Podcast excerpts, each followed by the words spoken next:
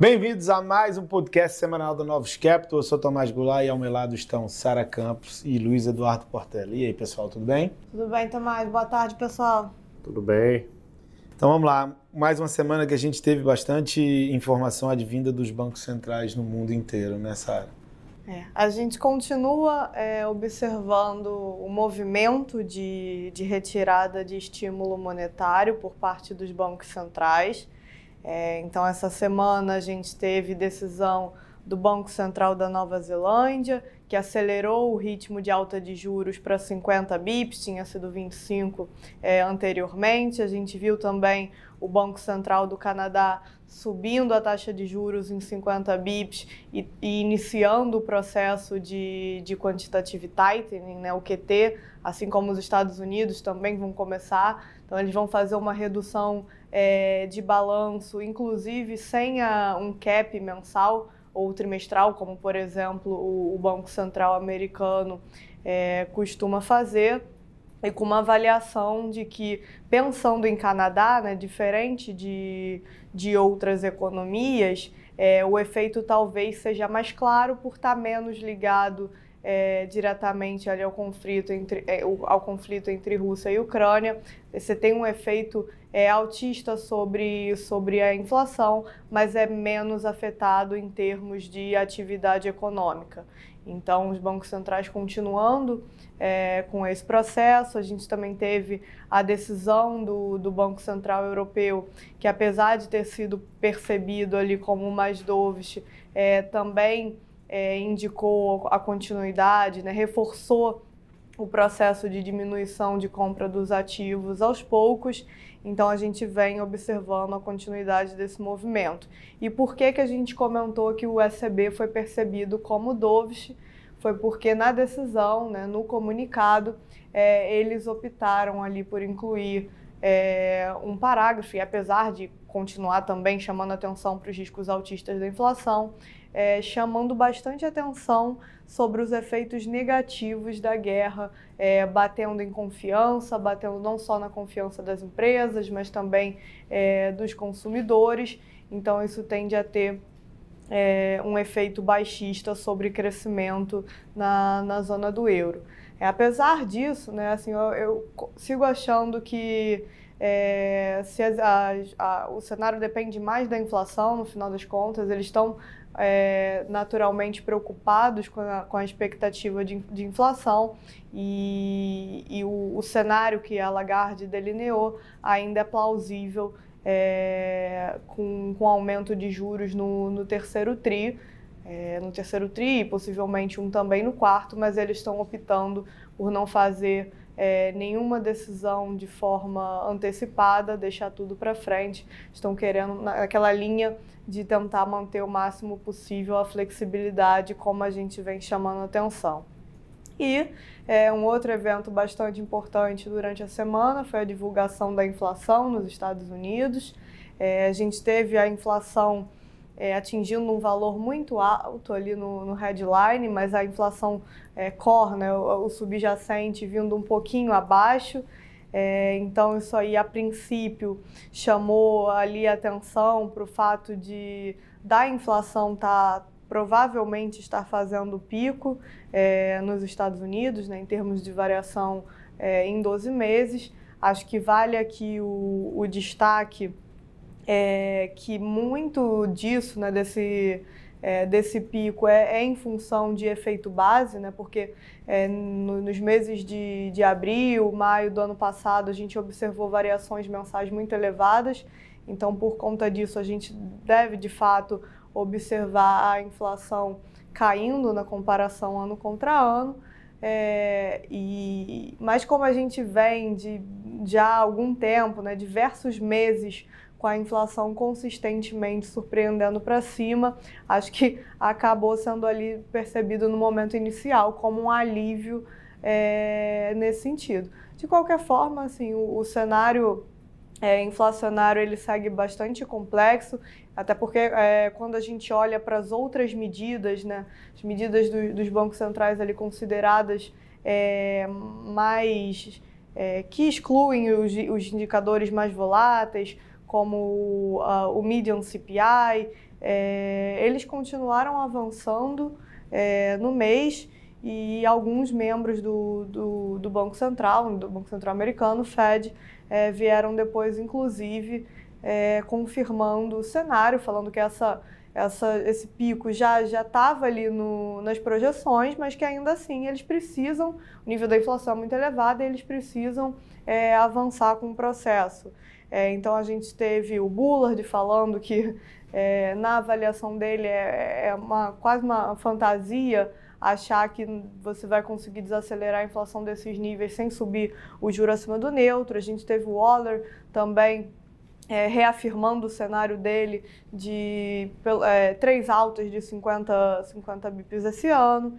É, e a gente teve o Williams, que é um membro importante, presidente do, do, do Fed de Nova York, é, também reafirmando esse cenário, falando que o Fed tem que focar é, nas taxas de juros reais para trazer ela para níveis mais normais. Acho que tudo isso é, teve bastante implicação no, nos mercados lá fora, né, Portela? É, eu queria destacar em especial o Williams, que falou hoje né, sobre essa parte do juro real, porque de fato, para apertar condições financeiras, você tem que subir o juro real. O que é o juro real? É, é, é o juro é, né, que a gente pega como base, aí, vamos falar, falar dos 10 anos, que a gente fala aqui toda semana, 10 anos americano, é, tirando a expectativa de inflação é, para os 10 anos, você tem o juro real que estava bem negativo, né, chegou a bater menos 1,20, né, esse diferencial, e essa semana já abriu mais 10 bips, né, fechou aí menos 0,08, ou seja, se a gente tiver mais uma semana de abertura, a gente vai ver esse juro real virando positivo, é, que a gente não via, tá, acho que desde 2019, tá? Então, acho que vai ter um impacto importante é, nos mercados, né, principalmente na bolsa, né? A gente tem visto a bolsa americana, principalmente a parte de tecnologia é, sentindo, né? Porque aos poucos né, tá caindo a ficha que a gente não vai viver mais naquele mundo de juros negativos, de juros reais bem é, negativos, então tem que continuar tendo essa reprecificação de todos os ativos é, de risco. Né? Então ajudou aí a Bolsa Americana a fechar o S&P né, 500, fechar com mais 2% de queda na semana. O juro americano 10 anos abriu 13 bips.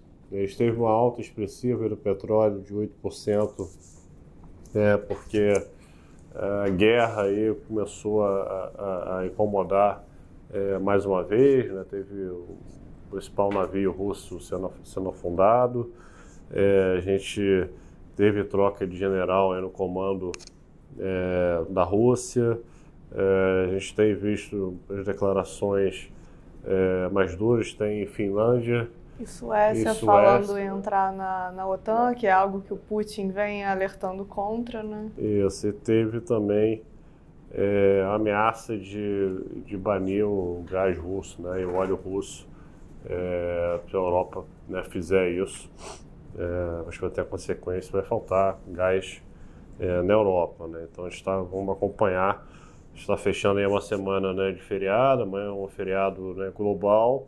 Então acho que todo mundo se protege para ver se tem, vai ter alguma surpresa na guerra no final de semana.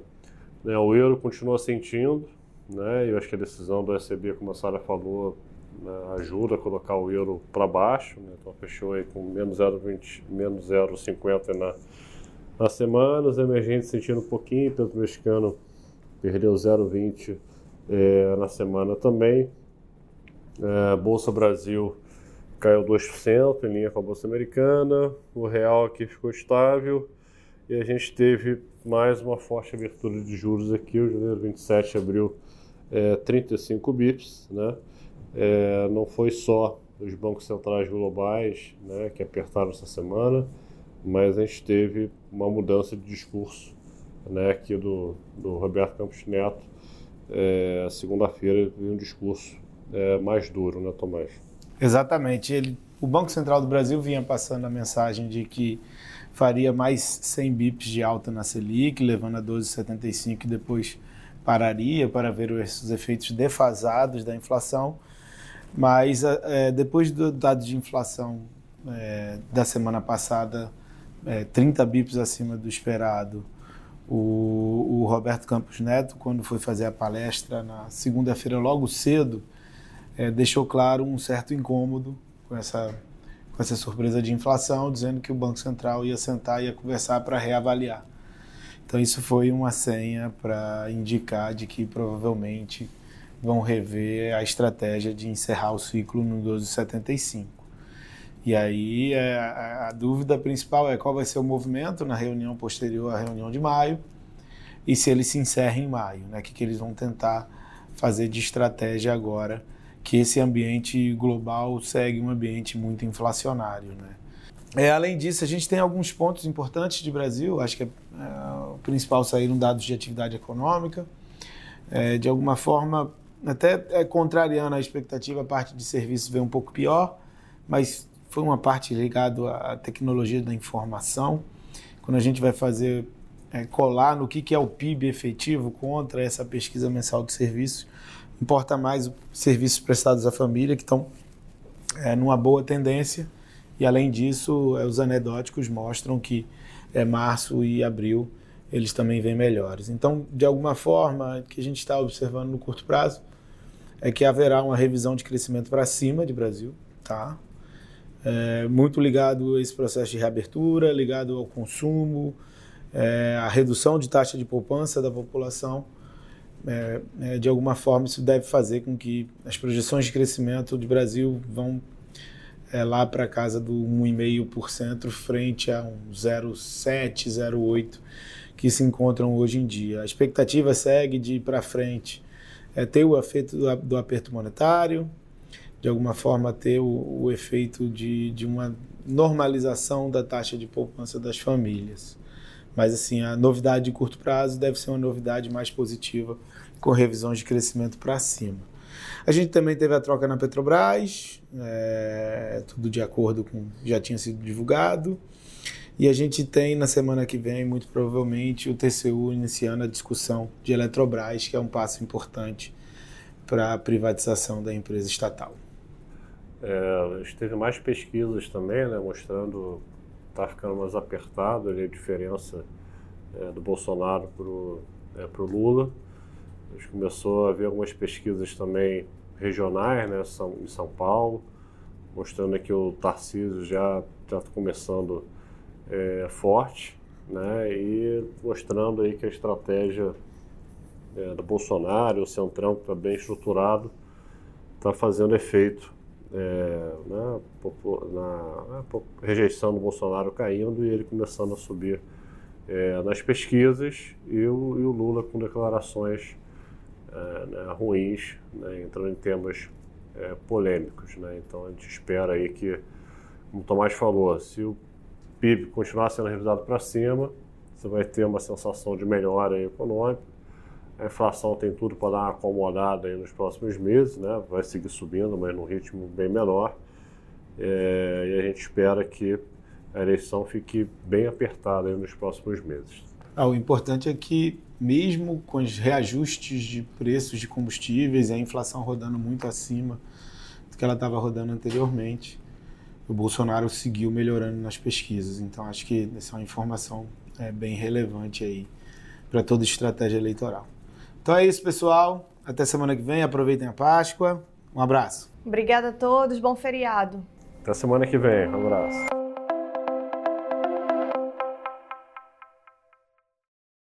A Novos Capital, gestora de recursos limitada, não comercializa nem distribui cotas de fundos de investimento ou qualquer outro ativo financeiro. Este podcast não constitui uma oferta de serviço pela Novos e tem caráter meramente informativo. A Novos utiliza informações de fontes que acredita serem confiáveis, mas não se responsabiliza pela exatidão de quaisquer das informações assim obtidas e utilizadas neste podcast, as quais não foram independentemente verificadas. Estas informações podem estar desatualizadas ou sujeitas a opiniões divergentes. Este conteúdo não constitui uma opinião ou recomendação, legal ou de qualquer outra natureza, por parte da Novos, e não leva em consideração a situação particular de qualquer pessoa. A utilização das informações aqui contidas se dará exclusivamente por conta e risco de seu usuário. Antes de tomar qualquer decisão acerca de seus investimentos, a Novos recomenda ao interessado que consulte seu próprio consultor legal.